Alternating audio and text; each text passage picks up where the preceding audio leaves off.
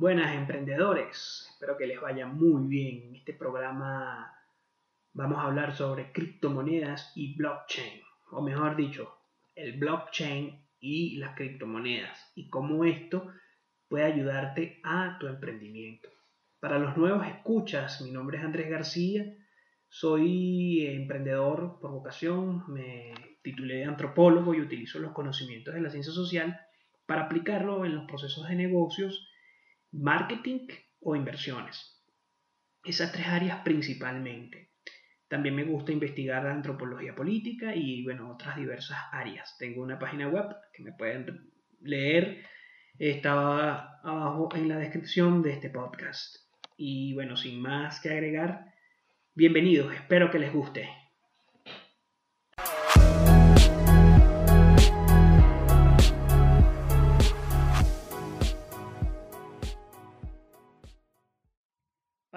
Conocer un poco del blockchain y este ecosistema tan impresionante hoy día y saber las implicaciones tanto a nivel de criptomonedas, criptoactivos o sistemas de pago y tu emprendimiento, es necesario conocer qué es el blockchain y eso te va a permitir también saber cómo aplicar o cómo se aplica a otras tecnologías. El blockchain es una cadena de bloques. Esa es la traducción más literal que existe para definir lo que es blockchain. Pero, ¿qué es una cadena de bloques? Bueno, una cadena de bloques básicamente es la transmisión de datos a través de bloques de información. Vamos a ir un poco menos técnicos para que pueda, para poder para que me puedan entender y para yo mejor, explicarme mejor. Imaginemos que nosotros tenemos que enviar una caja a una persona en específico, pero esa caja va, para llegar a esa persona en específico tiene que pasar por muchas otras personas.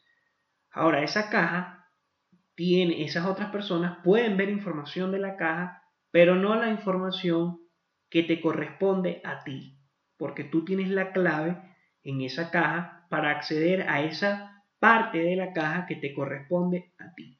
Y nadie, absolutamente nadie de esa red que va a llevarte la caja puede meter sus manos en tu parte de la caja.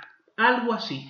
Vamos a ir un poco más técnicos, si no me expliqué bien, y vamos a hablar un poco de los nodos y cómo funciona esta cadena de bloques y por qué yo hablo de cajas y diversas personas.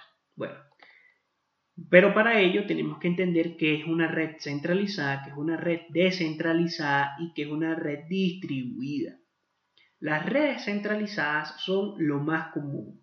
Prácticamente, si hablamos de procesadores de pago, todos los procesadores del pago del mundo, o la mayoría de las empresas y las grandes corporaciones, funcionan a través de una red centralizada.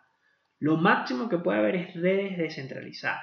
¿Esto qué quiere decir? Que hay un servidor central o dos servidores centrales que procesan toda la información y ese, por lo menos, vamos a hablar de los procesadores de pago más grandes del mundo, Visa y Mastercard. Visa y Mastercard tienen dos procesadores de pago, o sea, dos servidores gigantes, no sé en dónde se encuentran. Puede ser que si uno en Estados Unidos y otro en Europa. Y a través de esos dos procesadores de pago, toda la información de los demás puntos de venta y bancos que conectan a su red pasan por allí para que se termine de procesar el pago ya sea un pago en un punto de venta, un pago en algo digital, etcétera, etcétera, porque sabemos que es lo más usado hoy día, Visa y Mastercard. ¿Eso que genera? Bueno, genera monopolio de la información. Ellos saben qué gastas, cuándo gastas, cómo lo gastas, todo. Pueden saberlo todo, absolutamente todo.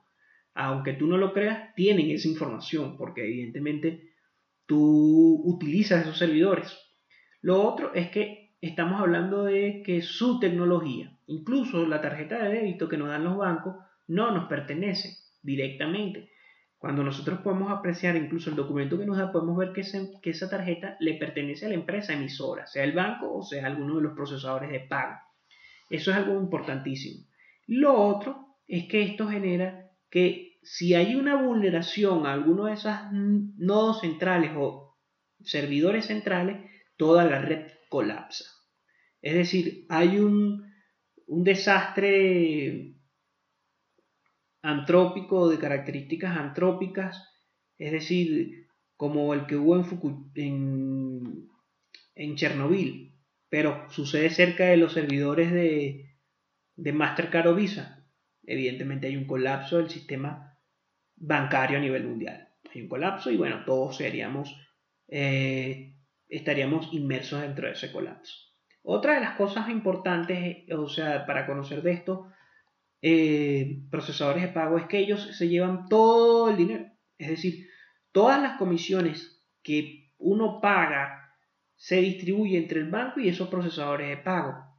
Imagínense las millones de dólares que manejan esos procesadores de pago en el día y en el año. Son millones de dólares, millones de información, que además de la información y los datos es lo más valioso hoy día, incluso más que el petróleo se dice. Este, entonces, más o menos así funciona lo tradicional. ¿Qué es la diferencia con la cadena de bloques? Que es una red distribuida. Y esta red distribuida se conecta con múltiples nodos que ninguno es central. Vamos a poner un ejemplo. Vamos a, vamos a, voy a describir un ejemplo. El nodo 1 se conecta con un nodo 2, el nodo 2 se conecta con un nodo 3, pero el nodo 1 también se conecta con un nodo 3 y el nodo 2 también se conecta con un nodo 4, que además el nodo 4 se conecta con el 3 y el 1 con el 4. Si lo dibujamos en un, en, un papel lo podemos entender mejor. Eso es la característica principal de lo que es la tecnología de blockchain. Ahora, una de las cosas que la hace más atractiva es que dentro de esa red distribuida solamente el emisor y el receptor pueden tener la llave que abra esa porción de los datos que se transmiten en ese bloque de información. Recuerden que las cadenas de bloque se procesan, por lo menos para que un bloque se concrete, a veces hay 2.000 transacciones en un mismo bloque, pero solamente tú puedes saber cuál es la transacción o tú tienes el acceso con tu llave privada, con tu key privada a ese parte de la cadena de bloques. ¿Por qué? Porque la cadena de bloques tiene que certificarse en esa red distribuida. Y ahí es donde vienen los mineros. Esos hardwares que se llaman mineros son los que hacen que esa red funcione. En vez de haber un, un servidor central, esos mineros hacen que las transacciones se concreten y por ende les dan una comisión que, o sea, una recompensa, un reward. Existen también otros sistemas hoy como el staking, que es una especie de minería digital. La llamo así para que la comprendan un poco mejor. ¿Qué quiere decir esto? Si yo por lo menos, hay una de las monedas que yo utilizo que se llama XLM o Stellar, ellas tienen ese tipo de, esa tecnología que funciona desde el 2012 según Binance, que es uno de los exchanges, uno de los exchanges más famosos del mundo, que después voy a hablar de eso. XLM, en vez de tener mineros hardwares, ellos, por tú tener una porción de su moneda dentro de tu billetera, tu billetera funciona como hardware, es decir, funciona como para que esa red distribuida sirva. Y por ende te dan una, este, un, un reward, una recompensa. Bueno, esas son múltiples cosas que pasan en el entorno criptográfico. Pero ahora, ¿cuáles son las ventajas del blockchain? Que no nada más puede funcionar en el Internet del dinero. Vamos a hablar un poco de historia. El blockchain o este tipo de tecnología nace en el año 1999 y principios del año 2000 en Estados Unidos por una serie de informáticos con tendencias anarquistas. Evidentemente era una tecnología un poco disruptiva, este, no se tenían los aparatos electrónicos ni los hardware necesarios para que hubiese una adopción masiva de la tecnología de blockchain en aquel momento. Por ende se hizo imposible que en el año 2000 y 1999 saliera a flote esta tecnología. En la crisis del 2008, cuando la burbuja inmobiliaria en los Estados Unidos se volvió a tomar en cuenta la tecnología del blockchain y llegó un personaje a la, al argot público que todavía se conoce como eh, Satoshi Nakamoto. Para mí Satoshi Nakamoto no es una persona, es una opinión personal. Para mí es un grupo de programadores con esa filosofía precisamente de el anonimato, de la privacidad, del no monopolio de la información, siguiendo esa filosofía propia de cómo nacen las criptomonedas y, lo que permite el blockchain, ese colectivo o ese grupo de programadores se camuflajó, se disfrazó de un seudónimo llamado Satoshi Nakamoto. Ahora, ¿por qué nace? ¿Por qué nace por qué renace y por qué hay una adopción más mayor en el 2008? Sabemos que en el 2008 los bitcoins no valían nada. Hoy día un bitcoin en este momento tiene un valor promedio de 9 mil dólares. Entonces hay que ver lo interesante de esto. A niveles económicos, sociológicos, tecnológicos, etcétera, etcétera.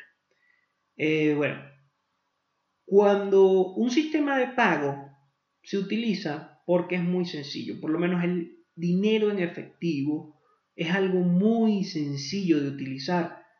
Tú puedes intercambiar un producto con otro sumamente transportable. El dinero es muy fácil de transportar, las monedas físicas, los billetes, eh, y puedes intercambiar un producto con otro, te dan vuelto. Es un sistema de intercambio comercial, un sistema de pago muy fácil.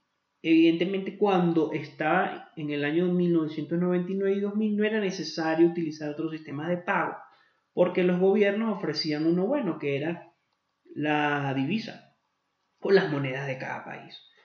Eh, cuando llega la crisis financiera ya había una serie de cambios dentro de lo que es el ecosistema eh, digital del mundo y financiero ya existían las transacciones digitales, ya existían procesadores o monederos de pago virtuales y en aquel momento cuando los programadores o los trabajadores remotos de la India, China, Japón, incluso de, varias partes del mundo no podían obtener sus pagos porque estaba el colapso en Estados Unidos que afectó a toda la economía global. En ese momento se dijo, bueno, ¿cuál es la otra opción que tenemos? Si hay regulaciones y restricciones en los mismos procesadores de pago, incluso hay restricciones por parte de los gobiernos en que no podemos usar un tipo de, de pago u otro, que eso lo voy a tocar un poco más adelante. Entonces, vuelve a renacer, vuelve a adaptarse, o ahí era el momento preciso, en aquella crisis, cuando empieza a adaptarse el Bitcoin. Había unos gemelos, no recuerdo su nombre, impresionistas, que se interesan en este tipo, que eso es lo parte, la otra parte importante, que hubo inversionistas que se interesaron en esto y bueno, hubo una adaptación masiva porque suplía o satisfacía las necesidades de un problema latente, que eran los pagos multi transnacionales a través de algo que no sea procesadores de pago, monederos digitales ni bancas porque estaban colapsados. Entonces, ¿qué era? ¿Cuál, ¿cuál fue la solución? Las criptomonedas a través de la cadena de bloques. Entonces allí comienza la adaptación, la, innova, la adopción no masiva, sino la adopción de este tipo de cripto. Diez años después, en el 2018, es que empieza a existir un boom de las criptomonedas a nivel global. A finales del 2017, Digamos que en el 2017 hubo esto, este auge de las criptomonedas del Bitcoin y llegó a un precio de 22 mil dólares. En aquel momento, cuando llega a esos niveles, es que comienza la gente a interesarse en este tipo de cosas. Hubo muchas personas que se lucraron, hubo muchas que no, hubo muchas que se lucraron por un momento, pensaron que iba a seguir subiendo y resultó que perdieron dinero. Bueno, diversas cosas que pasan en los mercados financieros porque las criptomonedas tienen una serie de características importantes. Uno, vamos a poner el Bitcoin, que es la más conocida como ejemplo. Lo primero es que tienen un límite de monedas disponibles. Lo segundo es que no hay un ente regulador, no hay posibilidades de imprimir dinero, no hay nadie que regule las tasas de interés, no hay un banco central que diga cuánto vale o no esa moneda. La moneda vale por su posibilidad de uso, por el proyecto que está detrás y por la capitalización que tengan, es decir, la cantidad de transacciones que se hagan en ese tipo de monedero, perdón, en ese tipo de criptomoneda. Entonces hay muchos tipos de criptomonedas. En aquel momento empezaron a salir muchísimos ICOs que es Initial Coin Offers o ofertas iniciales de monedas digitales, en este kit de criptomonedas. Eh, salieron muchos que en muchos aspectos estafaron a muchas personas, otros sí son proyectos consolidados, como por lo menos NPXS, Stellar, TRX, Tron, Quotum, etcétera, etcétera. Hay más de 2.000 monedas digitales. Más, perdón, monedas digitales, no criptomonedas en el mundo. Cada una con un proyecto específico y ahí es donde está lo interesante. Porque primero comenzó con un código de monedas. O sea, el blockchain comenzó a hacer o a facilitar un problema de intercambio de valor, de, de dinero, que no sea el fiduciario, el tradicional, el fiat, el regulado por los gobiernos y los bancos. Y que además tenga tarifas laxas y no tan altas. Y luego empezó con una serie de proyectos a generarse todo un ecosistema viendo las implicaciones de la tecnología de bloques a otras áreas, incluso a las áreas de los negocios, los emprendimientos, etc. Que lo voy a nombrar después. Primero quiero hacer una aclaratoria de por qué 10 años después o casi 20 años después, si hablamos de, desde cuando hubo la primera inicio de aquello en 1999, inicios del año 2000, porque hoy día todavía no hay un uso masivo de las criptomonedas. Bueno, fácilmente. Es una, es una pregunta fácil. Si hay un uso masivo de las criptomonedas, los principales perdedores serían dos actores muy poderosos a nivel global y perderían, digamos que no podrían ejercer el poder político, económico y social que es regular la, las políticas monetarias de los países y de los comercios. Esos actores son los estados, los bancos, principalmente esos dos actores. Los estados son quienes a través del Banco Central regulan la política económica, imprimen más dinero, bajan las tasas de interés, es decir, el precio del dinero en el mercado, transan con corporaciones. Hay países como Venezuela, como ahorita recientemente Argentina, que establecen políticas monetarias. En el caso de Argentina no tanto así, en el caso de Venezuela un poco más que es el control social a través de un control cambiario. Es decir, en Venezuela es imposible comprar monedas de divisa, por lo menos dólares, a nivel legal. Entonces eso hace que haya dificultades, en, por lo menos si yo quiero mm, obtener divisas y, utilizar por lo menos tarjetas de débito o crédito de, Venezuela, no puedo si me voy a otro país. Está bloqueado, es imposible. Entonces se hace difícil hacer transacciones comerciales a nivel internacional a menos que tengas una cuenta afuera y que la otra persona al cual tú le quieras comprar tenga también igualmente una cuenta afuera.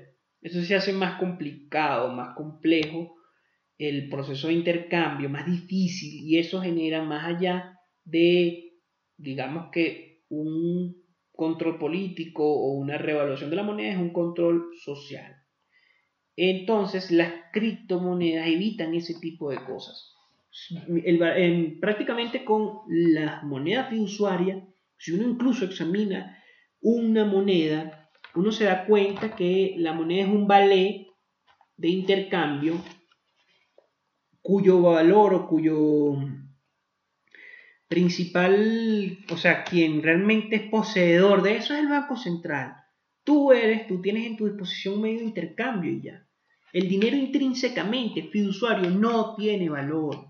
El valor se lo da una serie de condiciones económicas y lo peor, tú no tienes la posibilidad de decidir por sobre esa moneda a niveles de que, bueno, es mía. No, tú tienes una cuenta en un banco y tienes que pagar mantenimiento de la cuenta que tengas allí, este, intereses, impuestos, etcétera, etcétera. Las criptomonedas, por su filosofía de anonimato, algo anarquista que tienen ellas desde sus inicios, no, o sea, incluso la misma red descentralizada hace que todas esas escollos, todas esas cosas que te he nombrado, todos esos contras, no existan. Por lo menos, imagínense que yo tenga hace 20 años en, el, en un banco venezolano una cantidad grande de dinero en bolívares. 20 años después, cuando vengo hoy, veo que no vale nada. Veo que no vale nada. Puede pasar lo mismo con las criptomonedas, cierto, pero en este caso específico pasó porque las políticas monetarias del Bolívar la manejan unas personas inescrupulosas, imprimieron dinero, imprimieron dinero. Y el, la moneda fiduciaria tiene una depreciación intrínseca anualmente. Los 20 dólares de hace 20 años no son 20 dólares, no valen lo mismo hoy día, valen menos.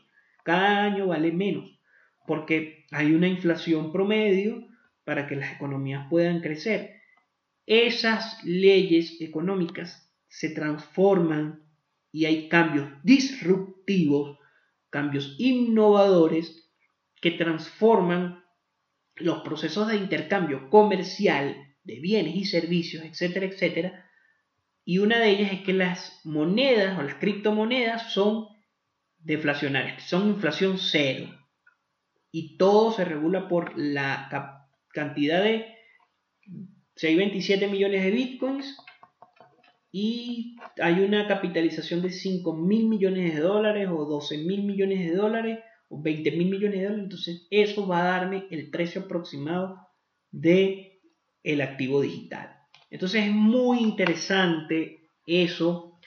Y además que si yo tengo la capacidad de comprar un minero o comprar monedas que permitan hacer staking, me pagan por tener esa moneda. Es una red distribuida, no nada más un grupo de personas se lleva todo el dinero, sino que es algo distribuido. Incluso con la información, tú regulas tu información y eres dueño de tu información.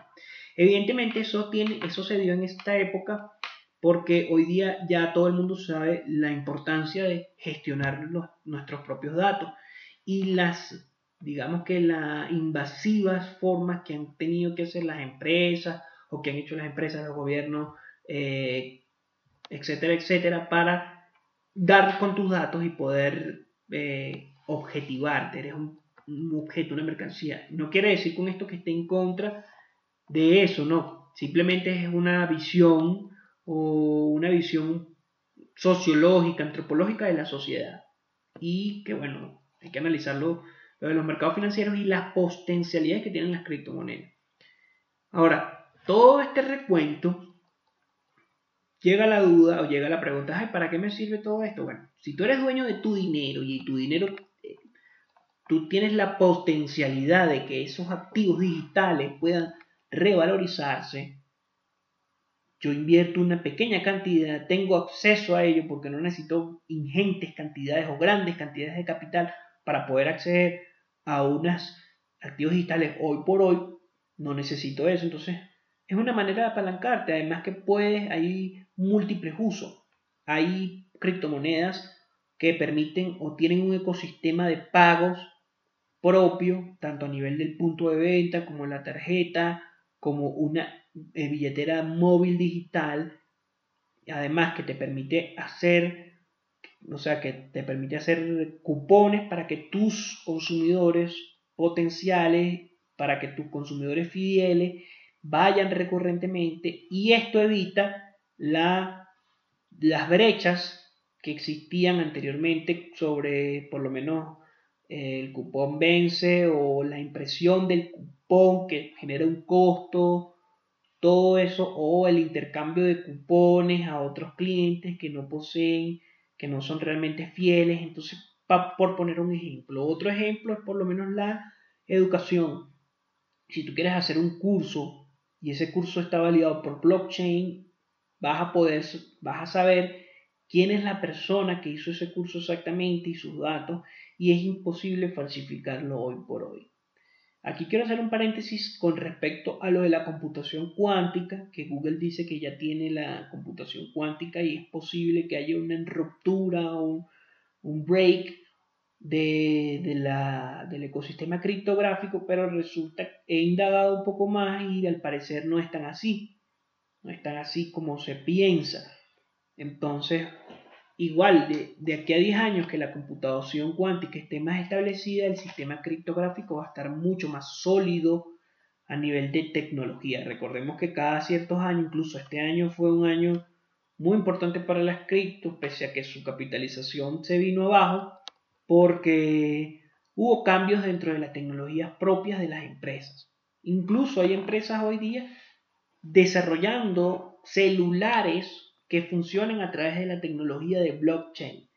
¿Cuál es la potencialidad de esto? Que tú puedes estar en cualquier parte del mundo y comprando o accediendo a los coins o a los utility tokens de esa empresa, puedes hablar con cualquier persona en cualquier parte del mundo y no tengas que depender de una operadora y no tengas que incluso depender de los bloqueos que pueda hacer un determinado estado hacia un determinado país, como pasa por lo menos con el caso venezolano, que es muy conocido y sonado hoy día, que de Venezuela hacia otro país no puedes hacer una llamada desde tu celular, de otro país hacia adentro sí. Entonces esto eliminaría esa, también ese monopolio de la comunicación de las grandes industrias de telecomunicación. Entonces hay otro, hay otro, mm, hay bancos que han invertido en la tecnología de bloques, yo conozco el, uno de los bancos que he leído que ha invertido en eso ha sido el banco del BBVA. No conozco otros bancos que lo hayan hecho hasta hoy en día. Eh, sin embargo, debe haber, debe haber otros bancos.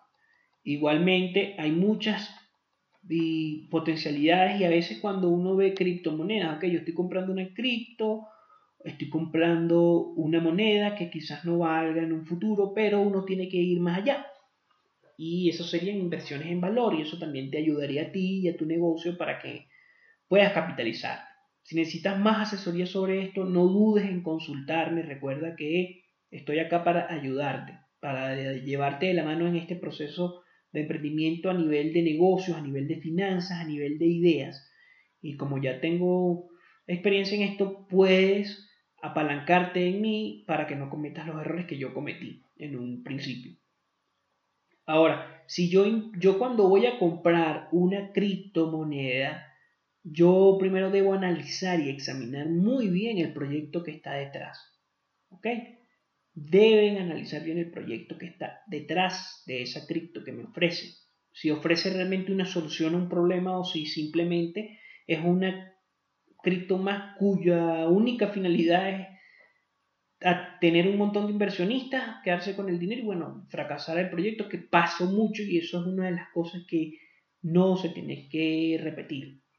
Sin embargo, existen páginas como CoinMarketCap, CoinTelegraph, eh, que dicen las noticias, dicen cuáles son las este, monedas principales 100 monedas del mundo, las principales 200, y ahí uno puede ir analizando cada uno de esos proyectos que tienen esas monedas cuáles son los proyectos que lo respaldan y cuando tú inviertes en una cripto moneda, por lo menos Neo, que es el, el, le dicen el Ethereum chino, el proyecto de Neo es muy bueno y yo no nada más estoy invirtiendo en una potencialidad de que ese proyecto, de que esa moneda se dispare como el Bitcoin, sino estoy invirtiendo en esa empresa, porque esa moneda es como una acción, eh, yo lo veo como que si fuese una acción de una empresa específica, por lo menos el caso de NPXS, PundiX, es una empresa que está construyendo un ecosistema de pago único que no dependa de los, de los procesadores de pago tradicionales como Visa, Mastercard, que son los más conocidos. Ellos han desarrollado tres productos para esto. Un punto de venta que acepta compra y venta y transacciones, muchas criptomonedas, no todas, pero sí muchas. Una tarjeta física que permite intercambiar en esa eh, que se llama XPass que permite intercambiar en eso y también tienen una X Wallet, una billetera móvil. Les voy a dejar los links aquí abajo para que puedan eh, indagar más y si quieren pueden descargarse la, la X Wallet que se las recomiendo.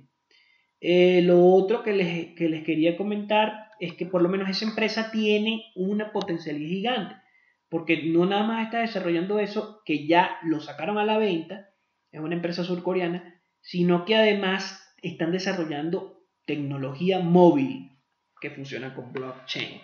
Igualmente está muchísimas otras criptos que no nada más son procesadores de pago, sino que permiten otros otra serie de potencialidades, como es el caso de Tron TRX, que es una solución al comercio de contenido por internet y al comercio de, eh, de apuestas. También está por lo menos en la tecnología de Ethereum. La tecnología de Ethereum es algo muy interesante porque Ethereum permite no nada más tener una tiene su propia moneda, intercambiar la moneda, sino que permite que tú crees que tú crees una moneda, que es el te, eh, no recuerdo bien el nombre ahorita técnico, pero es un proyecto muy muy bueno. Igualmente hay estas stable coins que son monedas o criptomonedas que funcionan para que tú inviertas en ellas y si hay una variación muy brusca en el mercado no pierdas tanto dinero como es el caso de USDT o Tether que vale un dólar y tratan de que la variación sea siempre la misma. Y hay, hay proyectos como el de IOTA que quieren involucrar a las cosas, o es el Internet de las cosas, a la tecnología del blockchain, un proyecto súper potente de la mano de unos alemanes. Está también el proyecto que me gusta mucho de Qtum, que es un proyecto en donde mezclan ciertos elementos de la tecnología de Bitcoin con la tecnología de Ethereum para generar una cosa que se llama contratos inteligentes o smart contracts.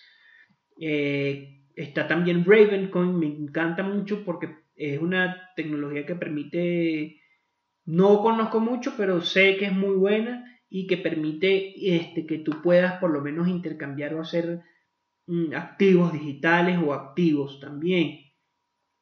Y está también eh, BitChain, que es una tecnología que permite des encriptar a todos los productos físicos para que no hayan falsificaciones, por poner un ejemplo.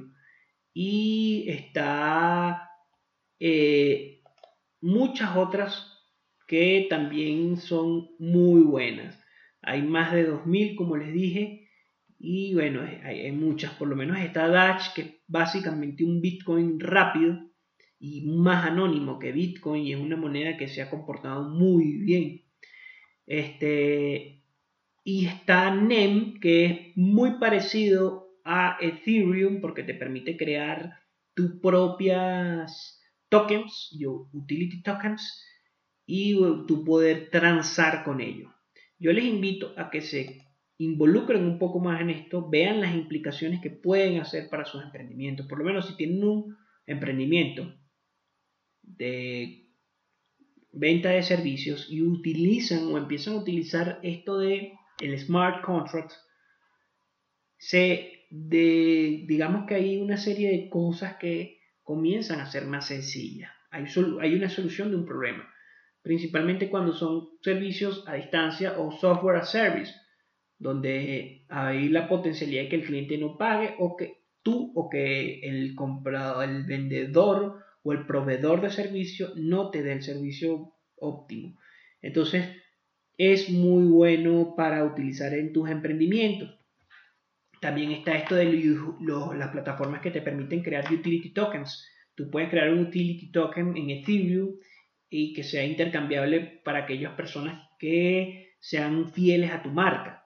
También puedes utilizar esta misma, esta misma idea para este, crear cupones que intercambien y sea más fácilmente para ti como emprendedor gestionar la parte financiera.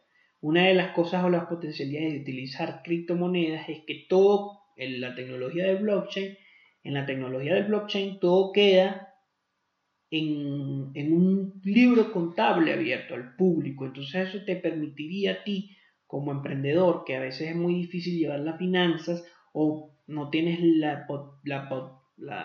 suficiente dinero para pagarle a alguien, puedes empezar a ver o examinar tus gastos de una manera automática. Todas las transacciones quedan establecidas en un libro contable al público y esto hace que sea mucho más sencillo que tu gestión financiera sea más óptima. Eh, puedo quedarme aquí una hora, dos horas diciendo todas las potencialidades que puede tener para tu emprendimiento utilizar y adoptar la tecnología de las criptomonedas. Pero no me gusta hacer los podcasts tan largos, incluso este ha sido uno de los más largos.